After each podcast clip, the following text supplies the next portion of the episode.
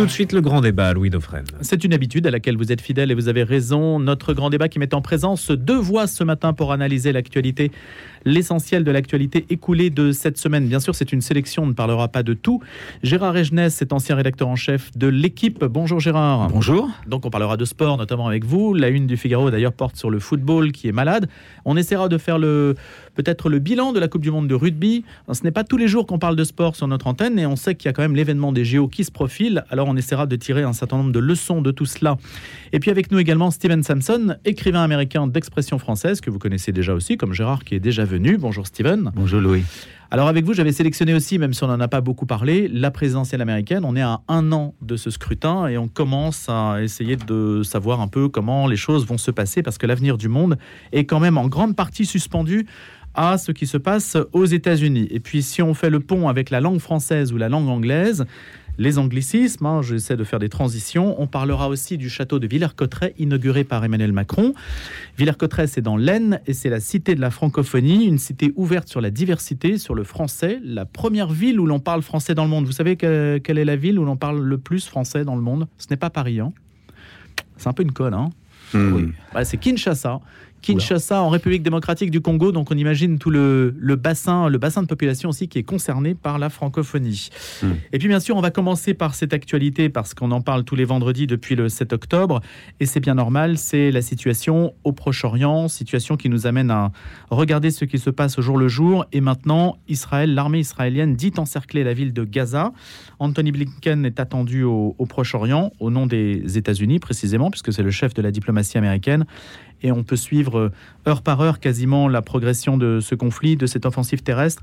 Je vais commencer avec vous d'abord. Hein. comment, comment est-ce que vous appréhendez les choses? Et on essaie de se projeter un petit peu, sachant que le chef du Hezbollah doit prendre la parole aujourd'hui et que son discours aura sans doute beaucoup d'importance pour savoir s'il y aura un embrasement régional ou pas. Gérard Regenès,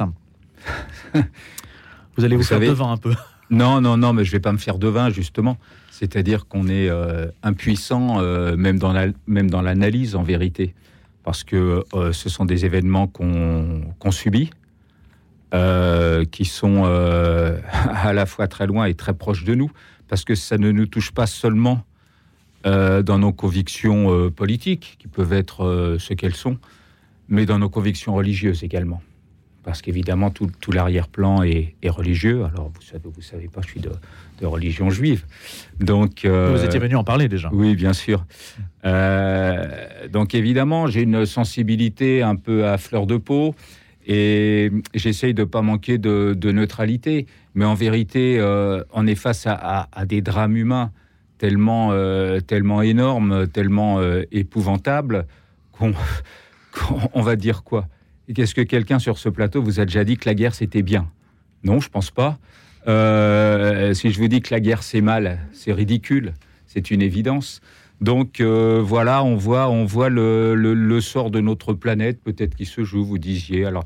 Il y a tous ces balais diplomatiques euh, qui se ça sert à quelque chose permanent. Ben ça sert ça sert plus que faire rien du tout. Faut bien faut bien que les hommes politiques servent à quelque chose. Finalement, on ne sait pas si ça sert à quelque chose, mais mais on est dans, tels états, dans de, tels états de, colère, de haine, de revanche. Ça dure, euh, ça dure depuis 3000 ans. L'Ancien Testament en est plein. Euh, ce Dieu euh, de protection, mais aussi de violence. L'Ancien Testament, c'est plein de massacres contre les ennemis du peuple élu, contre le peuple élu lui-même, quand il ne quand il n'obéit pas. Donc le Dieu des Juifs est un Dieu violent, ce que vous dites, bah, C'est un Dieu violent. Euh, je le dis pas. Je relisez l'Ancien Testament. Il n'est pas que violence, évidemment. Il aime euh, il aime qu'on lui obéisse. Quand on lui désobéit, il a toujours déchaîné la violence contre son peuple ou contre ses adversaires. On se rend compte qu'aujourd'hui, on est dans la même situation. On est dans, dans un état de, de violence permanent. Et quand cette violence ne s'exprime pas, c'est qu'elle est rentrée, mais elle est toujours présente. Et voilà, donc on est, on est face à une situation euh, qui, est sans doute euh, insoluble. Je, répète souvent, quand on va à Jérusalem, euh, en, un ou deux kilomètres carrés, on a le, mur des lamentations, qui est le lieu le plus saint des, Juifs. On a le dôme du rocher, qui est le deuxième lieu le plus saint des musulmans. On a le Saint-Sépulcre, qui est là. Et tout ça se heurte et a provoqué au fil des, siècles et même des millénaires des, conflits, des massacres, des, des, violences. Et comment voulez-vous qu'on règle tout ça aujourd'hui, nous pauvres petits êtres humains, et surtout quelles idées peut-on avoir qui régleraient ce problème-là?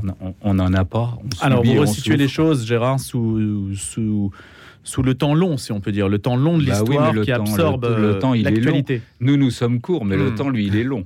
Steven Sampson, si je reviens au, juste à la, au contexte, hein, l'arrivée du chef de la diplomatie américaine, est-ce que juste ça, ça mérite une analyse particulière, des attentes particulières, sachant que les États-Unis sont derrière Israël de toute façon? Oui, mais là, je vais m'inscrire dans un temps moins long que Gérard, mais plus, quand même plus long que deux semaines. C'est qu'on a toujours eu ces, ces navettes diplomatiques. C'est je pense que c'est un peu pour la pub. On, est obligé de faire ça pour montrer qu'il y a une bonne volonté de trouver la paix. Mais, et puis éventuellement, on va en trouver. Mais euh, à, la limite, même la guerre menée par Netanyahu, c'est pour la publicité aussi. Parce qu'il y a beaucoup de gens qui vont mourir. Mais, mais d'une certaine manière, il peut, en tant que chef d'État, et je, je pense que tous les chefs d'État sont un peu pareils sur ce plan-là, il ne pouvait pas ne pas mener la guerre mais c'est perdu d'emblée parce que il va, la vraie guerre, c'est au niveau opinion publique internationale et Israël va perdre cette guerre-là. Donc, euh, Alors c'était la question. Est-ce que l'opinion est en train de se retourner en fait contre Israël? Moi, j'ai pas fait, j'ai pas fait des sondages, mais c'est évident. Tu sens ça aux États-Unis aussi. Il y a des sur les campus américains beaucoup de manifestations contre Israël déjà. Donc c'est soit il, il, répondait pas et Israël passait pour faible et, et perdant, soit il mène la guerre, et il va perdre sur l'opinion publique. Donc c'était lose-lose, comme pour, pour utiliser l'anglicisme. C'est perdant-perdant, dans tous les cas. Voilà. Ah oui. Oui, oui, oui mm. exactement. Mm. C'était perdant-perdant. Mm. Euh, c'est évidemment, il y, a un élément nouveau dans ce conflit par rapport à ce qui s'est passé avant, c'est la présence d'otages. Et la, présence d'otages fait que même en Israël, moi j'ai des contacts avec des, gens de la famille ou des amis en Israël, c'est ce qui est le, plus dur à supporter, c'est qu'il y ait des otages. Si c'était simplement une guerre, appelons ça une guerre, même si au départ on peut dire c'est du terrorisme, enfin c'est une guerre, euh, on serait dans un contexte qu'on a déjà connu finalement. Mais là, avec la présence d'otages, euh, que la, population israélienne est majoritairement pour, pour hmm. l'action, pour hmm. la violence, peut-être plus que, que par le passé, parce que Netanyahou, c'est quelqu'un qui a été élu, donc il y a des hmm. gens pour lui et des gens contre lui, évidemment. Euh, là, ça, ça, a changé la donne. Je trouve que ça a changé la donne. Et ça, sur un plan intérieur, Netanyahou a peut-être plus de soutien qu'il n'en a jamais eu. Sur un plan extérieur, il en a le moins qu'il en est qu'il en toujours eu, c'est-à-dire que voilà, il y a toujours cette balance entre l'intérieur et l'extérieur, mais les Israéliens vivent en Israël, et puis les gens qui sont à l'extérieur, bah, ils jugent par rapport à tout ce déchaînement de violence, et on comprend que euh, effectivement, euh, Netanyahou peut-être qu'à l'intérieur, il va marquer des points, mais quel intérêt? Mais qu'il est dans, dans, de la loose-loose, comme, vous, dites si bien, il est coincé.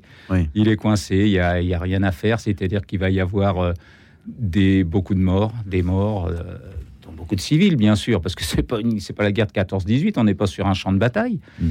Et voilà, on va, on va se désoler, on va les déplorer, ça va être horrible, et puis euh, on va subir. Cette question d'otage, ça me fait penser au film Il faut sauver le, le soldat Ryan. Ça m'a toujours fasciné parce que il y a une question symbolique là aussi. On va mettre beaucoup de matériel, beaucoup de vie humaine euh, à la cause de sauver le soldat Ryan, mais finalement, il y a beaucoup plus d'hommes qui meurent pour sauver le soldat Ryan que si on avait laissé le soldat Ryan mourir. Et c'est affreux de dire ça. On ne peut pas faire un calcul comme ça, mais, mais c'est vrai en même temps. Parce que les otages ont une portée symbolique. Oui. Ils deviennent un objet politique. Énorme, énorme portée mm. symbolique. Mm. Donc là, Israël est face à une impasse et à une opinion publique, quand je disais, euh, on la voit un peu se retourner. Est-ce que c'est juste un ressenti médiatique? Et est-ce que les médias donnent cette impression-là? L'ampleur des manifestations aussi un peu partout dans le monde, ça, ça nous a aussi peut-être un peu, un peu surpris, non, Steven En particulier aux États-Unis quand même euh, oui, oui, ça m'a un peu surpris, mais je pense qu'il y avait quelque chose de sous-jacent depuis un moment. Le, Parti démocrate est de moins en moins pro-Israël euh, aux États-Unis.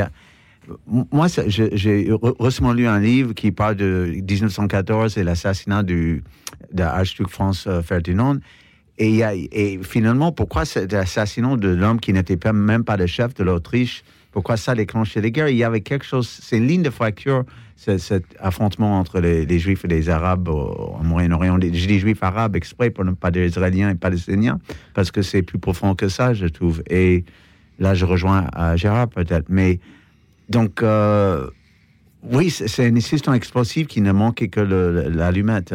Alors justement, quand vous parlez de la guerre de Qatar, c'est qu'on on- on craint à la fois un embrasement régional, hein, et on va voir ce que dira aujourd'hui le chef du Hezbollah, et puis toutes les répercussions qu'il peut y avoir chez nous. On a eu Mm. la controverse euh, sur la, les étoiles de David taguées. On sait que le parquet de Paris a ouvert une enquête après la, découverte de ce symbole de la religion juive tagué sur plusieurs bâtiments de la capitale.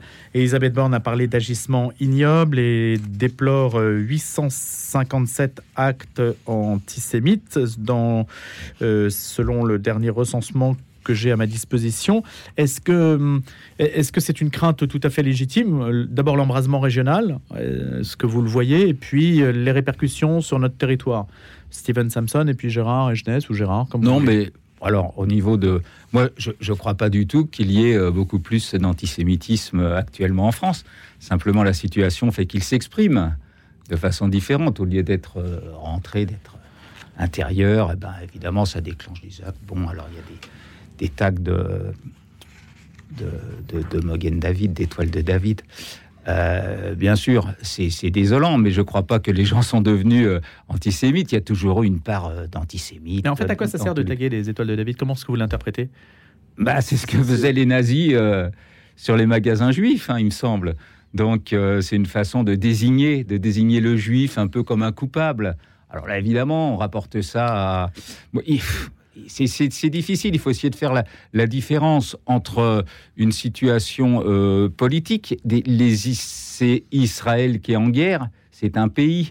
Alors on peut dire ce sont les juifs qui sont en guerre. Non, c'est pas la religion juive qui a décidé de se mettre en guerre. C'est ce sont des hommes politiques qui prennent, euh, qui prennent des décisions, pas parce qu'ils sont juifs, parce que, pas parce qu'ils sont euh, euh, catholiques ou musulmans, parce que la situation que, alors on a subi une agression, on répond, euh, on répond en, agressant encore euh, plus, euh, sans doute, ou plus violemment.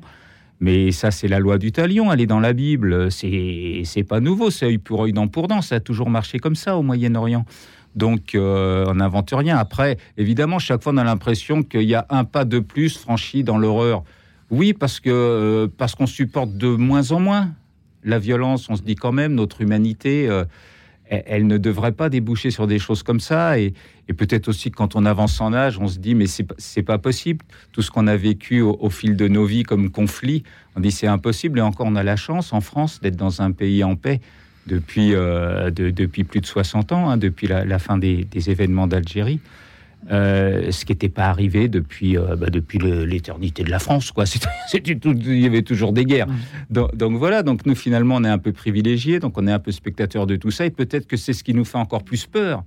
Parce que maintenant qu'on est un peu à l'abri de tout ça, qu'on a créé quand même l'Europe, qu'on craint plus que les Allemands, ou les Anglais, les Prussiens, les Autrichiens, bon, on est sorti quand même de tout ça. Moi, je, je rentre de Corse, là.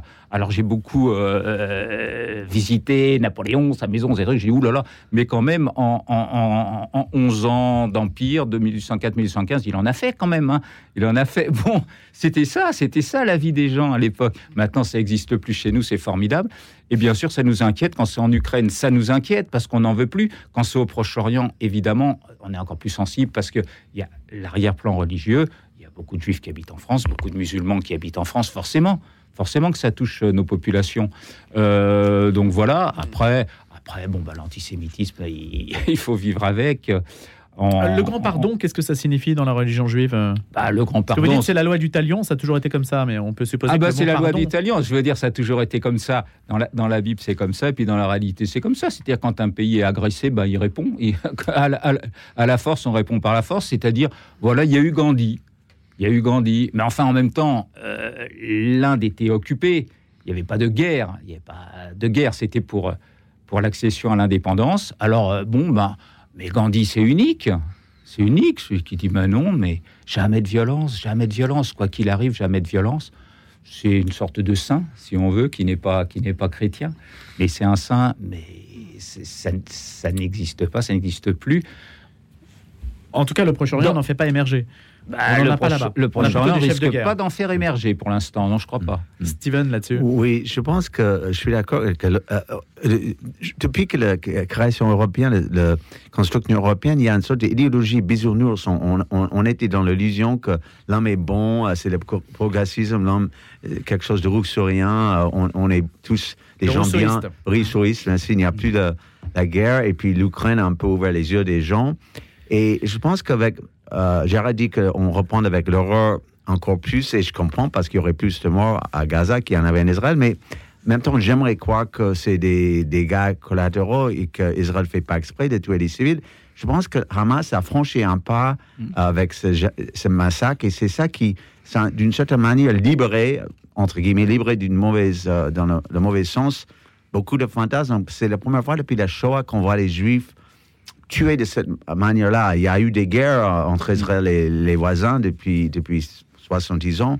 Mais là, avec les viols et les, les bébés ca- décapités et les gens brûlés, ils ont cassé les mâchoires des victimes pour qu'on puisse pas reconnaître l'identité des victimes. Il y, avait quelque chose qui, c'était presque comme de nouveau, on était euh, libre, libre entre guillemets, de montrer son, sa haine de juifs à ce point-là. Et je pense que ça, ça a vraiment ouvert les voies à beaucoup de haine dans le monde.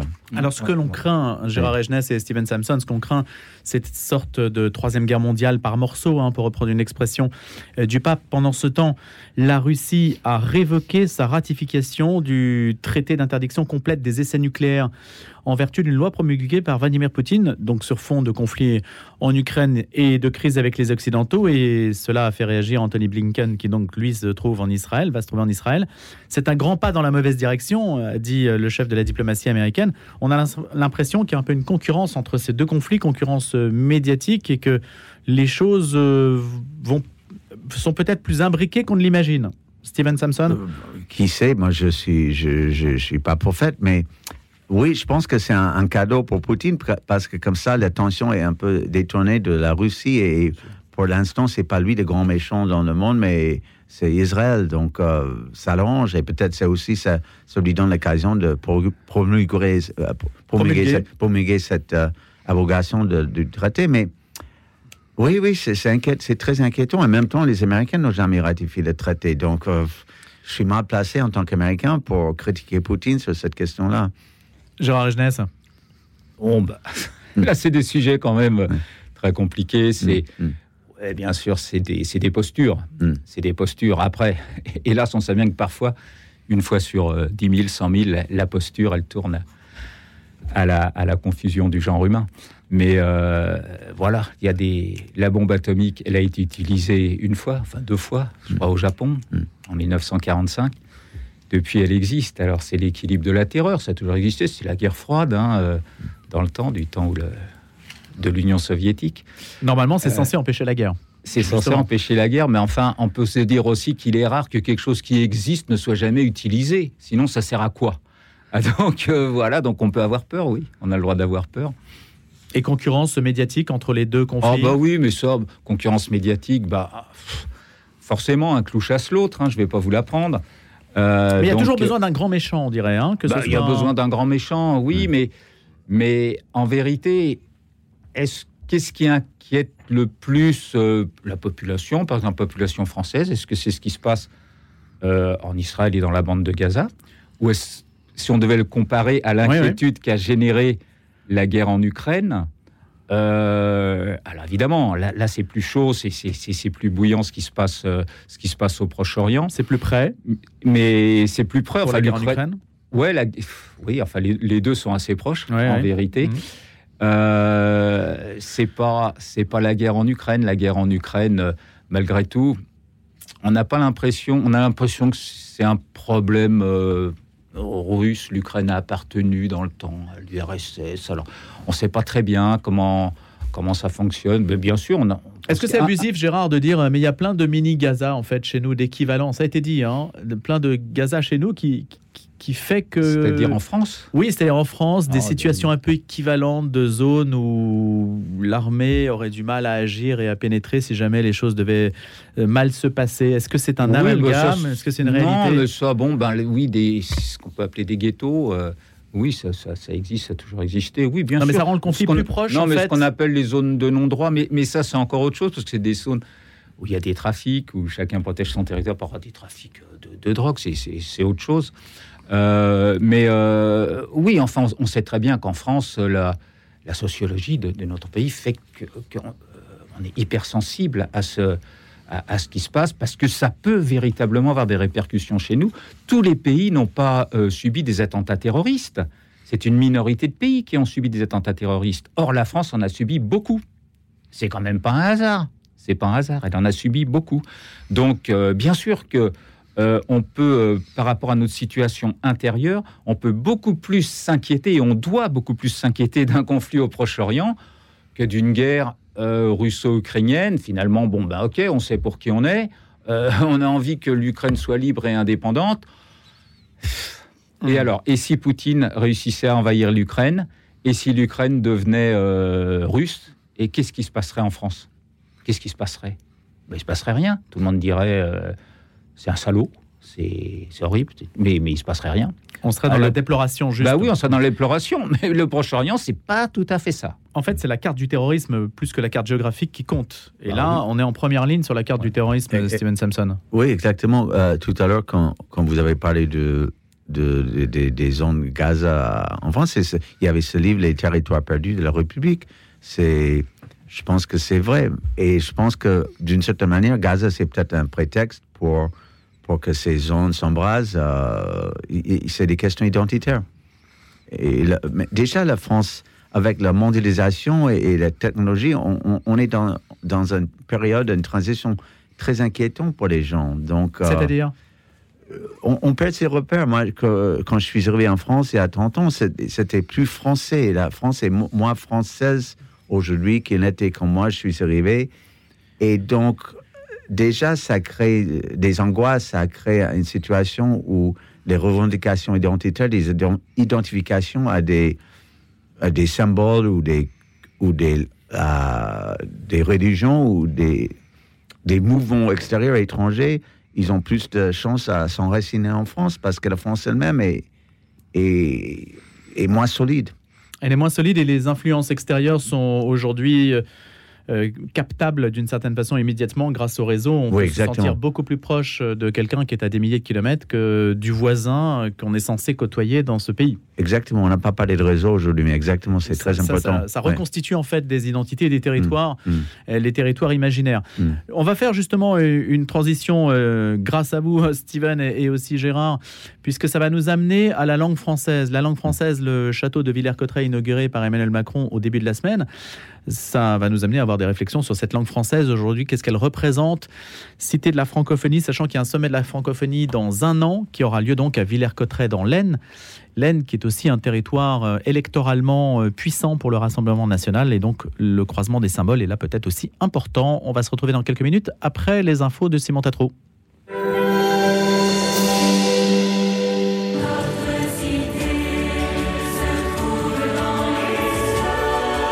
Le vendredi 3 novembre, grande veillée de prière à l'église Saint-Sulpice à l'occasion du premier vendredi du mois, 18h45, messe, puis l'adoration du Saint-Sacrement, profitant de ce temps de prière pour confier à la miséricorde divine les défunts, chers à nos cœurs, et pour prier ensemble.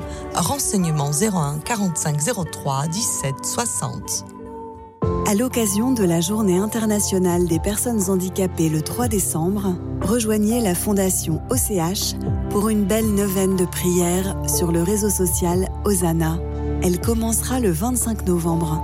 Venez prier avec les personnes handicapées et redécouvrir la beauté de la messe. Chaque jour, une personne porteuse de handicap ou de maladie psychique partagera le moment qu'elle préfère dans la messe et nous fera plonger dans la prière. Toutes les infos sur www.och.fr. En quête de sens, Marie-Ange de Montesquieu. Et si nous étions moins en sucre que nous le pensions, sommes-nous capables de nous adapter au réchauffement climatique? Tentative de réponse dans Quête de sens ce vendredi à 17h. Excellent début de matinée en ce vendredi 3 novembre et bonne semaine donc de la Toussaint. Vous nous écoutez bien sûr à Paris sur le 100.7 si vous êtes sur le Herdien, mais également sur les réseaux sociaux ainsi que sur le net, hein, radionotre-dame.com. Et puis bien sûr l'application mobile Radio Notre-Dame. C'est la Saint-Hubert aujourd'hui, patron notamment des travailleurs forestiers et des chasseurs. Il est mort en Belgique en 727. Gérard Jeunesse, ancien patron du journal L'équipe, est avec nous. Et puis Steven Sampson, écrivain franco-américain, nous accompagne aussi dans l'actualité. Une demi-heure d'information de débat juste après le point sur l'actu avec Tatro de 8 heures.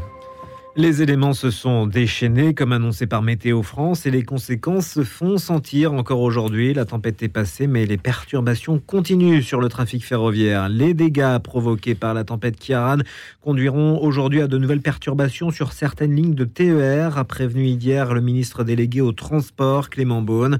Dans les régions les plus impactées, les reconnaissances poursuivent et les travaux de remise en état continuent, explique SNCF Réseau, évoquant une reprise des circulations entre ce matin et demain matin selon les secteurs. Les voyageurs sont invités à vérifier la circulation de leur train sur leurs canaux habituels d'information, ajoute la compagnie des transports. Le nombre de personnes touchées par des coupures d'électricité suite au passage de la tempête Kiaran a été en Bretagne et en Normandie jusqu'à trois fois supérieur à ce qui a été considéré comme étant la tempête du siècle, c'est-à-dire les tempêtes Lothar et Martin de 1999, a déclaré hier lors d'un point presse la présidente d'Enedis, Marianne Legnaud. Dans certains endroits en Bretagne et en Normandie, le réseau a été haché menu, a-t-elle ajouté, qualifiant l'événement d'exceptionnel, voire hors norme.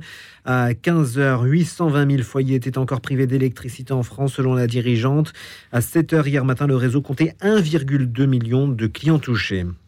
Et au deuxième jour du passage de la tempête Kiaran en Europe, le nord de l'Italie a été fortement touché hier soir par des précipitations à l'origine d'importantes inondations, notamment en Toscane. Au moins deux morts sont à déplorer.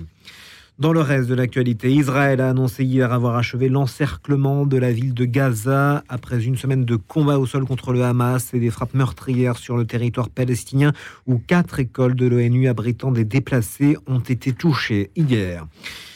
Plus d'un millier de personnes se sont rassemblées hier soir à Paris pour demander l'arrêt du massacre à Gaza et un cessez-le-feu immédiat lors d'une manifestation autorisée par la préfecture de police à l'appel d'élus La France Insoumise, de collectifs politiques et syndicaux. Ce rassemblement en solidarité au peuple palestinien n'a pas été interdit par la préfecture de police. Le préfet de police, Laurent Nunez, ayant expliqué lundi avoir confiance en les organisateurs. Une flambée moindre que celle de l'an passé. L'épidémie annuelle de bronchiolite qui touche essentiellement les bébés a gagné de nouvelles régions françaises ces derniers jours. C'est ce qu'a annoncé hier l'ARS, l'Agence de santé publique régionale. Le centre Val-de-Loire et le Grand Est sont désormais placés en phase épidémique, rejoignant en métropole la Bretagne, l'Île-de-France, la Normandie et les Pays de la Loire. Outre-mer, trois régions, la Guadeloupe, la Martinique et la Guyane, restent quant à elles toujours en phase épidémique. Et puis dans le cadre de leur conférence épiscopale, les évêques de métropole et d'outre-mer se réuniront à Lourdes à partir d'aujourd'hui et ce jusqu'à mercredi 8 novembre prochain pour leur assemblée plénière annuelle d'automne. Planisphère, l'émission géopolitique de Radio Notre-Dame, Hugo Billard. Cette semaine, dans Planisphère, nous allons parler des rapports entre les États-Unis et Israël. Quels sont les fondements de leur alliance? Quelles en sont les limites? Quels en sont les effets à l'intérieur de la société américaine? États-Unis et Israël, alliés, mais jusqu'où? C'est cette semaine dans Planisphère. Planisphère, tous les samedis à 7h30 et le mardi à 20h. Regardez votre fenêtre. Vous ne voyez rien? Là vous avez vu tous ces euros qui passent à travers? Ne laissez plus s'envoler votre argent. Avec la maison de la fenêtre, changez pour des fenêtres qui vous isolent efficacement du froid et du bruit. En ce moment, la maison de la fenêtre vous offre 20% de réduction sur votre devis. La maison de la fenêtre, un geste pour la planète, un vrai plus pour votre confort. Appelez vite au 01 42 11 0303. 01 42 11 0303. Certifié Calibat et RGE. C'est le réseau criminel international qui connaît la plus forte croissance au monde. Il a déjà dépassé les ventes d'armes illégales. Et il surpassera bientôt le trafic de drogue. Sound of Freedom, un thriller poignant qui brise le silence sur le trafic sexuel des enfants. Il faut que tu démissionnes et que tu ailles sauver ces enfants. Sound of Freedom, une incroyable opération de sauvetage inspirée d'une histoire vraie, le 15 novembre au cinéma. Les enfants de Dieu ne sont pas à vendre. Le grand débat. Le grand débat. Louis Dauphren. Allez, on va recommencer par la tempête. hein. C'est la une de vos journaux ce matin, au cœur de la tempête pour la Croix notamment. Et puis, tempête euh, Ciaran, comment euh, le pire a été évité? C'est Libé qui nous gratifie, de, qui nous gratifie pardon, de cette photo tout à fait euh, éloquente de cette maison entièrement encerclée par les eaux. Ça se passe en Bretagne, avec donc un million de personnes coupées qui sont privées d'électricité. C'est vrai que ça a de quoi un peu surprendre aussi pour un pays euh, développé comme la France qui se retrouve donc avec un million de foyers sans électricité, avec euh, peut-être aussi des systèmes d'anticipation qui ont mieux fonctionné que pour de précédentes intempéries. On va essayer de voir ce que vous en pensez. Gérard Regnès et Steven Samson pour cette deuxième seconde demi-heure du grand débat. Gérard Euh, oui, oh, moi, moi, c'est pas tellement ça qui m'intéresse. Des coupures d'électricité, il y en a tout le temps, il y en aura, il y en aura toujours. C'est normal. Les lignes, elles sont extérieures. C'est normal que, la météo, ait- la météo ait une influence là-dessus. Moi, ce qui m'intéresse euh, beaucoup plus dans, ces phénomènes euh, climatiques, c'est l'évolution de, des, mentalités par- rapport à, tous ces événements. Je travaille actuellement, enfin, j'écris un livre actuellement qui se passe en grande partie en 1957. Donc j'ai beaucoup travaillé, euh, j'ai fait beaucoup de recherches sur cette année-là. C'est une année de, de fortes perturbations euh, climatiques en France. hein, je parle en France. Il y a eu beaucoup d'événements, euh, anormaux climatiquement. Et alors on se rend compte que à l'époque, la météo n'était pas un sujet, c'était une information. C'était pas un sujet. On n'en débattait pas. On acceptait les, événements comme ils venaient. Et quand il faisait euh, doux en hiver, qui était le cas cette année-là à certaines périodes, on s'en réjouissait. Quand il faisait euh, mauvais temps en été, on le déplorait. Aujourd'hui, c'est le contraire.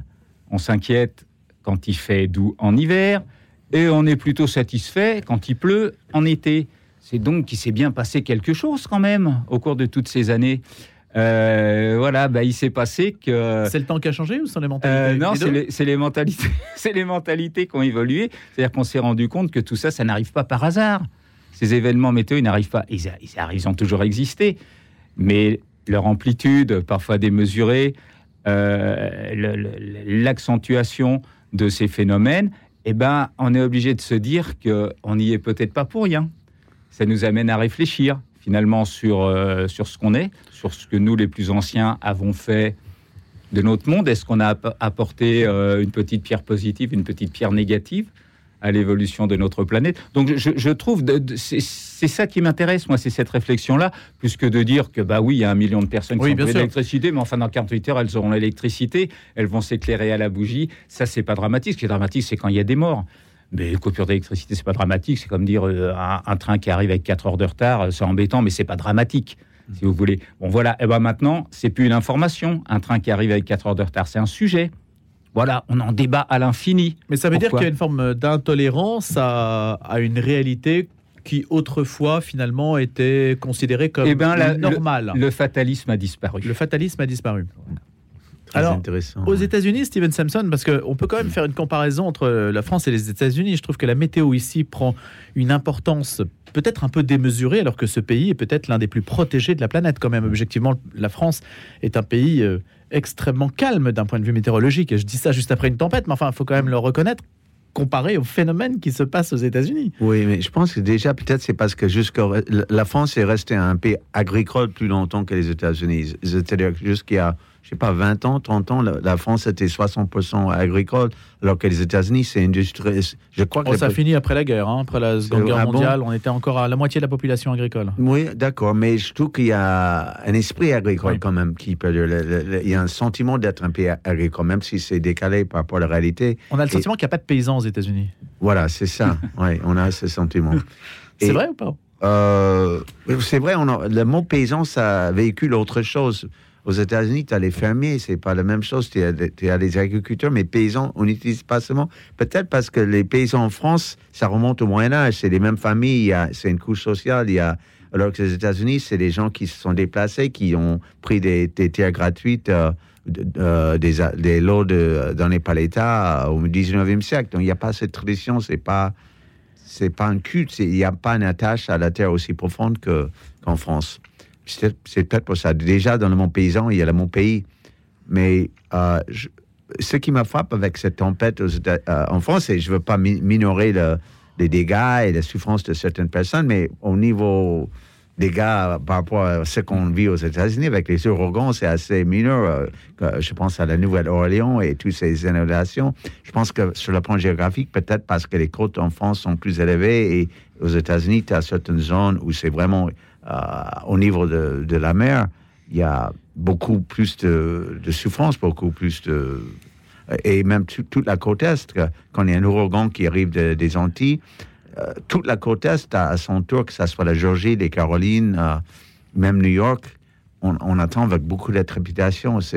Ici, j'ai l'impression que ça dure 24 heures. Aux États-Unis, ça dure quelques jours avec plus de gens déplacés. Mais on a déjà vu des gens qui déménageaient complètement, qui allaient vers l'intérieur pour échapper à un ouragan. Enfin, Voilà, c'est quelque chose, ouais. une transhumance. On n'a Voilà. jamais vu ça en France. Voilà. Et, et donc le, le degré d'acceptation en fait du phénomène météo, il est beaucoup plus important dans des pays extrêmes que dans des pays où tout se passe relativement bien. Exactement. Enfin, c'est ce que je peux déduire en tout cas. Oui, oui, bien sûr. Pourquoi l'année 57, euh, Gérard Juste cette question-là. Pourquoi est-ce que vous avez Oh non, choisi ça, cette bon, année-là non, ça remonte. bah, non, j'ai pas. Ça, ça remonte à un souvenir. C'est un souvenir personnel de cette année-là qui me sert de point de départ de, de mon prochain livre. voilà. Mais il ne s'est pas passé en fait en, en France quelque chose Ah, pour moi, il s'est passé un événement, mais d'une importance considérable. Enfin, j'avais 5 ans. Moi, Ah je bon suis- moi, je suis mais considérable, qui a Ah, bouleversé Steven ma vie. en 57. Dans ma- Ah, très bien. Un événement qui a bouleversé ma vie. Mais si un jour ce livre est édité, peut-être vous m'inviterez. Ah bah, on en reparlera. et puis je vous en parlerai. Voilà. Vous laissez planer là une sorte de Ah, le suspense. suspense est euh. énorme. C'est- énorme. C'est l'année de Sputnik aussi, non? Alors, bah, effectivement, euh, je regarde, tenez, j'essaie de voir hein, sur le. Si dans l'éphéméride, il y a l'année 57 en ce jour. Alors, en ce jour, on ne l'a pas, mais bah, écoutez, il faudrait vérifier. 57, oui, Sputnik. Est-ce que quelqu'un d'ailleurs qui nous écoute peut le vérifier? Dans ce cas, vous n'hésitez pas à nous le dire sur nos, nos réseaux. Alors, on va passer à un autre sujet avant de parler de sport, puisque c'est quand même aussi un petit peu notre, votre tropisme, en tout cas pour Gé- Gérard. Steven, je sais pas, vous êtes un fanat de sport ou De foot américain. Ouais, foot américain. bah, Mm. écoutez, Mm. bon, bah, euh, on, on peut aussi en parler. On sait que ça va représenter dans l'actualité un, un événement important avec les JO qui se profilent. Euh, avant de parler de ça, il y a la langue française et le château de Villers-Cotterêts qui a été donc inauguré par Emmanuel Macron. Donc on disait tout à l'heure qu'il y avait une transition un petit peu naturelle entre notre précédent sujet et puis la langue française. À vrai dire, je ne sais plus de quelle ordre était cette transition, mais peu importe. L'info importante, c'est que le château de Villers-Cotterêts, qui va abriter le sommet de la francophonie dans un an, a donc été inauguré par le chef de l'État. Et il y a des papiers qui l'encensent, qui encensent cette initiative, d'autres qui disent euh, ça va être un musée, ça ne sert pas à grand chose parce que euh, bon, qui va aller à Villers-Cotterêts et puis qui euh, qui va s'intéresser à, un- à un château de ce type. Quelle est votre votre appréhension des choses, Steven? Oui, déjà la transition, je, je parlais de le fait que la France est devenue moins française. Et du Voilà, coup, ça. Oui, il y avait une, une ouverture vers des idéologies ou des identi- ident- identifications étrangères. Mais je vais refaire le pont dans l'autre sens maintenant et parler de, nouveau du Moyen-Orient, de, l'antisémitisme. Je trouve que ça me fait penser au projet des, nazis. Une fois qu'ils auraient achevé leur travail, entre guillemets, ils, avaient un projet de créer un musée de la culture juive. Et je, trouve que ce musée pour la langue française, parce que moi, je vois, ça comme ça s'inscrit dans ce, ce- cette idéologie de muséification qui est assez mortifère pour moi. Moi, je vois les choses comme ça. Avant, la, la langue française n'avait pas besoin d'un musée. D'ailleurs, c'est un musée un peu enfantin, d'après ce que j'ai lu, avec ces jeux interactifs. Il y a quelque chose un peu américain dans tout ça, qui est ironique. Une sorte de Disneyland de la langue française. Exactement. Et c'est encore plus ironique que ça soit Macron qui, celui qui a utilisé cette phrase, la Startup Nation, qui c'est lui qui va inaugurer cette. Et je- il parle très bien le français il, il cite de la poésie, donc je ne met pas en cause sa- son amour pour la langue française.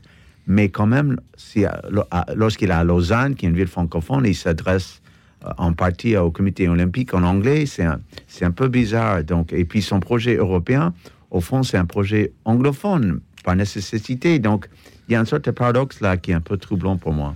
On a un président très anglophone qui parle bien anglais alors que les, les précédents présidents, honnêtement, avaient un niveau de cinquième en anglais. Ouais, ça, nous change un peu quand même. Oui, bien sûr. Gérard Ouais. Regenès. Mais euh, oui, alors en même temps, c'est le président du en même temps. Donc euh, voilà, je, je- en plus, je commence ma phrase par en même temps. Euh, oui, alors c'est- une initiative. Moi, j'écris, j'écris en français. Donc forcément, je suis très, très attaché euh, à la langue et, et aux mots et, et au sens des mots. Euh, Est-ce qu'il faut faire un, un musée pour protéger la langue? À partir du moment Mais les organisateurs, les organisateurs disent surtout ça n'est pas un musée, c'est une non, maison bon, vivante. alors bon, maison. Alors évidemment, les maison, détracteurs disent mais un à musée. partir du moment où euh, la planète euh, bascule dans la mondialisation, ben forcément, la langue principale, c'est l'anglais. Les anglicismes s'imposent. Moi, j'ai travaillé dans des entreprises où, franchement, parfois dans certaines réunions, je comprenais pas un mot sur deux. Des directeurs de marketing qui parlaient qu'avec des mots anglais dont je connaissais pas le sens. Mais alors, euh, eux, ils avaient l'impression d'être savants et d'être modernes. Et d'être modernes, c'est ça le problème. C'est le latin de notre époque, en fait. Bah ouais, c'est-à-dire que maintenant, si on veut parler un bon français, on est ridicule. Moi, j'ai encore des enfants euh, assez jeunes. J'ai un garçon de 16 ans, une fille de 13 ans encore. Bon. Et je vois bien que l'approche de la langue, le- la langue qu'ils utilisent n'est pas du tout la même finalement que celle que j'utilise moi. J'entends des expressions, je comprends pas, c'est l'expression du collège ou du lycée que, je comprends pas. Mais bon, la, la langue évolue. Après, pour défendre notre langue, bah, il y a l'Académie française. hein. Elle est là pour ça. Ça fait quatre siècles qu'elle fait des dictionnaires. Donc, elle entretient la langue, elle enrichit, elle enrichit, elle enrichit la langue. Après, un endroit pour. euh, ouais, j'essaye de pas voir euh, d'arrière-plan euh, politique. Je me dis que je crois que pas très loin de. Et dans le même département, doit y avoir la Ferté-Milon, d'où est originaire La Fontaine. Alors voilà, c'est la langue française, c'est un peu le vieux français, c'est la bascule vers le, le français d'aujourd'hui.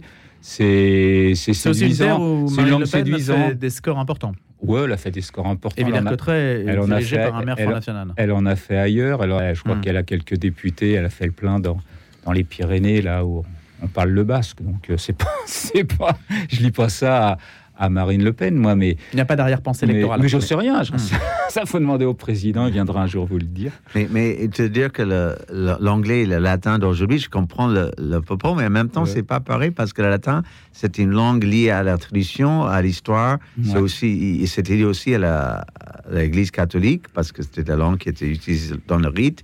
Alors que l'anglais, d'ailleurs, on dit l'anglais, mais en fait, c'est l'américain. Et c'est une langue qui représente une coupure, coupure avec l'histoire et une culture parce que finalement, cette langue est plus ou moins dictée par ce qui se passe aux États-Unis. Donc finalement, ceux qui parlent anglais, c'est-à-dire l'américain, ils essaient de parler comme les Américains et finalement, c'est Lacan qui, qui, est, fran- qui était français qui disait la langue euh, euh, régit l'inconscient. L'inconscient est structuré comme un langage.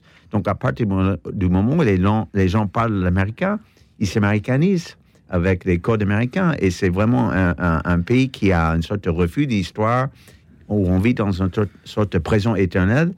Et c'est pas du tout l'esprit du latin. Alors c'est le paradoxe aussi et peut-être un peu de ce château de Villers-Cotterêts qui est magnifique, c'est qu'il y a un éloge de la langue française, de l'ordonnance de 1539 de François Ier qui a donc imposé le français dans les actes officiels, en particulier le jugement euh, des tribunaux, et, et qui a affirmé ainsi le pouvoir monarchique. Alors peut-être que ça, ça correspond un peu à Emmanuel Macron, on pourrait dire qu'il se retrouve un petit peu dans ce geste monarchique-là. Mais le paradoxe, c'est de faire l'éloge donc de ce, ce, ce passé français, alors que mentalement parlant et à la télévision, en fait, on vit selon les codes américains. Exactement. Ça, c'est un paradoxe. Ça, vous le sentez, vous, Steven, vous qui êtes dans les deux cultures euh, Ah oui, très fort. Mais moi, j'ai fui la langue américaine. Et la- la- moi, je suis venu ici comme pour, un- pour moi, la France était un paradis, un havre où, où je pouvais m'échapper de cette culture, de cette langue que je trouvais oppressante. Et alors, moi, j'avais. Pourquoi oppressante? Parce que pour moi, les- les- c'est très méchant et c'est caricatural. Mais si j'avais résumé les Américains en deux mots, je dirais des, des coincés incultes. C'est Des coincés incultes. Voilà. je- Alors expliquez-vous là.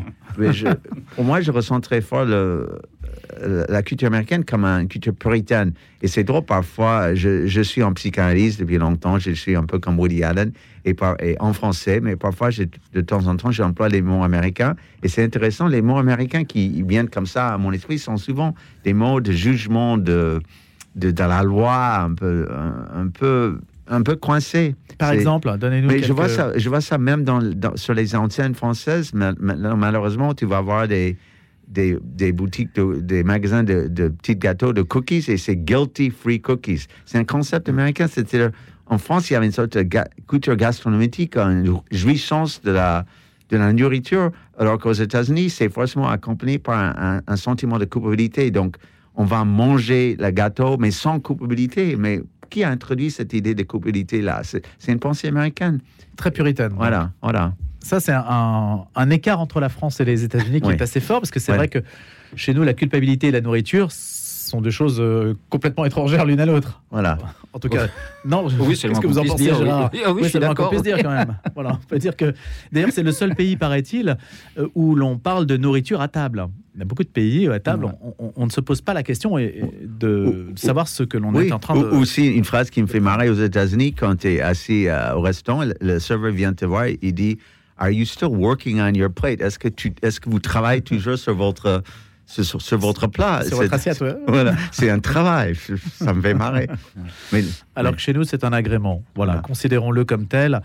Euh, sur, euh, voilà, on va faire cette réflexion qui lie langue française, euh, culture, et puis des différences aussi entre la, la France et les États-Unis. On va passer un peu au sport avec vous, euh, Gérard Regenès et puis Steven Samson. On sort de la Coupe du Monde de rugby. C'est vrai qu'on en a un petit peu parlé sur l'antenne, mais vous savez que on n'en parle pas autant que les autres médias euh, pour des raisons qui peuvent être compréhensibles ou incompréhensibles parce que c'est Ah quand même- compréhensible. Non, c'est vrai que c'est quand même on ne nous écoute pas pour ça, voilà parce qu'il y a Voilà, beaucoup, de, beaucoup de médias qui le font déjà. Exactement. Donc on ne va pas commenter les matchs, même si c'était pas forcément l'envie qui nous en manquerait. Bon, j'imagine que vous avez tout regardé, euh, Gérard Regenès, sur cette Coupe du Monde de rugby. Déjà, est-ce qu'on peut tirer les, les leçons? Des leçons, c'est une réussite incontestable pour vous, même si la France n'est pas C'est-à-dire que c'est- peut-être un peu euh, difficile et puis euh, un peu dommage ce que je vais vous dire, mais maintenant on est obligé de dire que ça a été une réussite parce qu'il n'y a pas eu d'incident.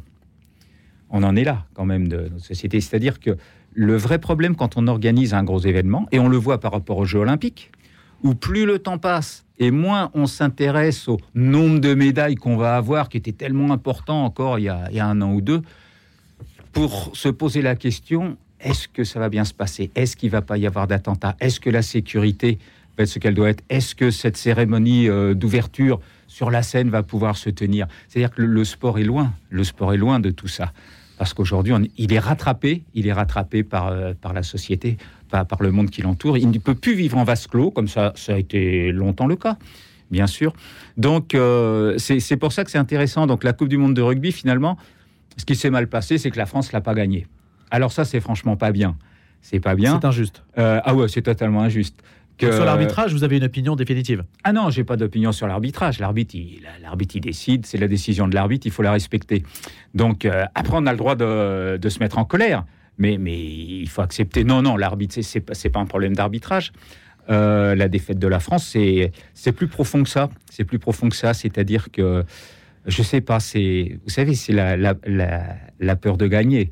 On parle souvent de la peur de perdre, et puis il y a la peur de gagner qu'on voit beaucoup au tennis au tennis. C'est-à-dire qu'on voit que quand c'est le dernier jeu, euh, la main qui tremble. Et alors, il y avait Ivan Lendl dans le temps qui était le spécialiste, le chicken, on l'appelait chicken parce qu'il tremblait comme ça, comme un poulet.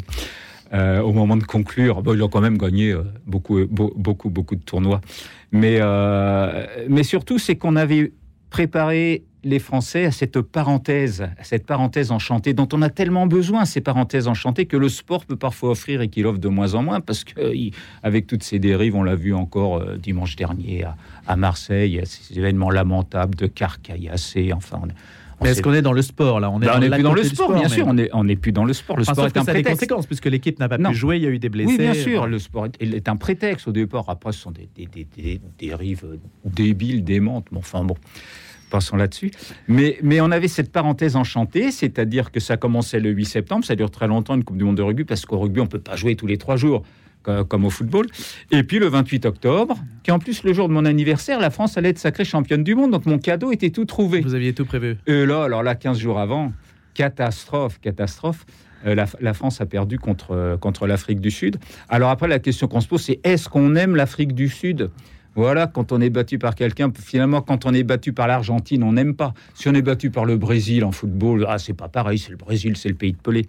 Euh, donc euh, l'Afrique du Sud, ben ouais, quand même, c'était Mandela, c'était tout ça, c'est il y a Bah, c'est quand même euh, la nation Et phare du rugby. C'est la Euh, nation phare du rugby. Qu'il a Bon. emporté, ce qui est quand même étonnant, hein, Ouais. Steven aussi, ce qu'il a. Et puis je, je- je vous livre cette euh, re- remarque que tout le monde a observée, c'est que l'Afrique du Sud l'a emporté chaque fois un, un petit Un point, point. Ouais. alors qu'on est habitué normalement au Voilà. rugby à des écarts Voilà. importants. Voilà. Là, on a l'impression que le rugby rejoint un petit peu le foot en Exactement. fait. C'est un peu étonnant, ça, non, Ouais. Steven? Oui, oui. Mais moi, je comprends mal, je comprends mal les règles euh, par rapport au foot américain, donc ça me fascine. Mais je- en même temps, il y avait des écarts très, très importants, genre 70 contre 0, Au euh, qu'on ne oui. trouve pas aux, aux- États-Unis. Il n'y a pas de rugby aux États-Unis. Non, Il y a le quasiment foot pas. américain et pas de Mais-. Oh, il y a une équipe euh, américaine qui a participé à la Coupe du Monde Hmm. parfois, mais non, c'est pas le sport. Mais en tout cas, en tout cas, je dois dire que ça c'est important, c'est-à-dire que l'événement, à partir du moment où la France ne participait plus, euh, c'est dégonflé. C'est dégonflé. Alors pas les jours de match parce que les gens avaient réservé les places. De toute façon, ils y sont allés. L'événement s'est dégonflé. Ça a été euh, une grande déception et même, je- faut- il faut le dire hein, maintenant, même pour les hommes politiques, hein, parce que le président de la République, il sera allé à la finale. C'est lui qui aurait euh, sans doute remis le trophée à, à Antoine Dupont, que tout le monde adore en plus. Euh, Mais il avait été pas mal sifflé à l'inauguration aussi. Hein oui, mais c'est pas grave. Là, il aurait remis le, le trophée, la Coupe du Monde, la première Coupe du Monde que la France aurait gagnée. Donc cette Coupe du Monde, euh, on se l'est pas fait voler, non. Et, un match, on peut toujours le gagner. C'est pas l'arbitre qui fait perdre le match. Personne n'empêchait les Français de marquer euh, plus de points. Il n'aura pas refusé des points qu'ils auraient marqués ou des choses comme ça. Une décision ou deux peut-être qui sont qui sont discutables, mais, ça arrive toujours. Mais, euh, mais voilà, on s'est retrouvé beaucoup plus tôt que prévu euh, face à l'état de notre humanité, de notre planète. C'est ça qu'on peut regretter. Et la parenthèse enchantée s'est arrêtée On a tôt. perdu 15 jours de rêve. Voilà, quoi. exactement. En tout cas, au- en Afrique du Sud, le président sud-africain Cyril Ramaphosa a annoncé l'instauration d'un jour férié pour célébrer le titre mondial remporté par les Springboks lors de cette Coupe du Monde, et- mais pas avant la fin des examens dans les écoles quand même. Il a, il a décrété cela euh, donc tout récemment, on, on vient de l'apprendre, pour dire que euh, ça, ça a pris une- le rugby en tout cas euh, par rapport au football, puisqu'il y a un journal, un quotidien ce matin qui titre sur le football malade, etc. Je faisais le rapprochement entre foot et rugby sur les. C'est le Figaro. Le- c'est le Figaro sur le résultat. Vous voyez quand même. Il y a quand même des états d'esprit très différents. Ce qui fait la force du rugby aujourd'hui, c'est quand même la culture différente de celle du foot. Ah oui, il y aura pas de. Enfin, moi, à ma connaissance, j'ai jamais entendu parler d'affrontement entre supporters de deux équipes de rugby. Enfin, ils, ils fraternisent. Enfin, dans les stades, on peut les asseoir les uns à côté des autres quand même. Et dans les stades de rugby, il n'y a, aucun problème. Je pense dans les stades américains, euh, c'est Pareil. pareil. Je pense pas Oui. qu'on sépare les populations de Non. supporters. Enfin, ça, ça Il n'y a pas de hooliganisme aux États-Unis, non? Pas tellement. Et, et pas deux De hooliganisme non. euh, non, non. En Angleterre, évidemment, mais en- aux États-Unis, non. Non. Non. Non, tu as des, des même mon, euh, mon équipe, c'est les, les Packers de Green Bay. Il y avait les adversaires dans le, dans le gradin et même il y a des joueurs adversaires. Il marque un but, il va sauter dans le, dans le gradin parmi ses su- su- supporters à lui ouais, et c'est Ça, c'est impossible. En football, Voilà. c'est impossible. C'est totalement impossible. On a vu récemment en Corse, parce qu'un gamin portait un maillot de l'OM au stade de, de Bastia ou d'Ajaccio, je ne sais plus où. Les parents ont été agressés. Enfin, c'est- de- devenu euh, complètement fou. C'est propre au football. Il Mm. faut le dire, c'est propre. Alors, on ne va pas expliquer pourquoi c'est propre au football, parce que là, il faudrait euh, toute la journée de, de débat. Mais euh, c'est ouais, c'est c'est désolant, quoi. En tout cas, aujourd'hui, Gérard Jeunesse et Steven Sampson, on se tourne donc vers les JO. Et le ministre délégué au transport, Clément Beaune, a salué une Coupe du Monde de rugby réussie pour les transports publics avec près de 2 millions de voyageurs transportés. Et c'est une inquiétude pour les JO. hein. Est-ce que Paris sera prêt? Je ne sais pas si la presse américaine se fait déjà un peu l'écho de ça. On sait qu'il va y avoir une influence à Paris évidemment très importante. Euh, c'est ce que ça rejoint ce que vous disiez tout à l'heure, Gérard. C'est-à-dire, est-ce que le sport finalement passe au second plan par rapport à la capacité de, de juger le pays d'accueil hein? Et on est sévère avec C'est- le pays d'accueil. Ouais, c'est-à-dire que euh, voilà, les, tous les, le- les débats tournent autour de sujets qui ne sont pas sportifs. Alors de temps en temps, le ministre dit ouais, faut espérer 40 médailles, 50 médailles, mais en vérité, on s'en fiche. C'est pas le problème d'avoir 40 ou 50 médailles. On- Quand on va montrer quel muscle en plus. Euh, c'est pas là que ça se joue. Les, les sportifs, ils feront du, du mieux qu'ils peuvent, évidemment, comme à chaque fois. Bah, ils gagneront ou ils perdront. Mais, mais on voit bien que le- les problématiques se sont totalement déplacées qu'elles sont euh, maintenant sécuritaires, euh, transport, euh, capacité d'accueil, et que euh, c'est devenu presque un, c'est un travail d'Hercule, quoi. De, une fois qu'on a obtenu les Jeux Olympiques, l'organisation des Jeux Olympiques, la première question qui se pose, c'est finalement, est-ce qu'on a bien fait d'être candidat? Parce qu'on a peur, voilà, on a peur. On rentre dans, dans des zones de- d'angoisse en se disant oh là là, mais qu'est-ce qui va nous arriver? Est-ce qu'il va pas y avoir un attentat? Est-ce que les, trans- les est-ce que les cheminots vont pas se mettre en grève? Est-ce que la RATP va circuler? Vous voyez, on est on est dans. Mais il y a des raisons aussi. euh, ah ben, il y a des hein. raisons, c'est des, des raisons, euh, ben, c'est lié à la démocratie. C'est sûr, quand c'est or- organisé en Chine ou quand ce sera organisé, quand la Coupe du Monde est organisée au Qatar ou qu'elle sera en Arabie Saoudite, il n'y aura pas de problème. Mais en même temps, euh, on sait pourquoi il n'y aura pas de problème. Voilà, alors peut-être qu'il vaut mieux qu'il y ait des problèmes. finalement. Allez, ça sera notre dernière réflexion à tous les deux sur ces questions. Merci beaucoup d'avoir participé à ce débat. Merci Gérard. Regenès, ancien rédacteur en chef du journal L'équipe, et Steven Samson, écrivain franco-américain d'expression française. Et à bientôt à tous les deux pour un prochain grand débat.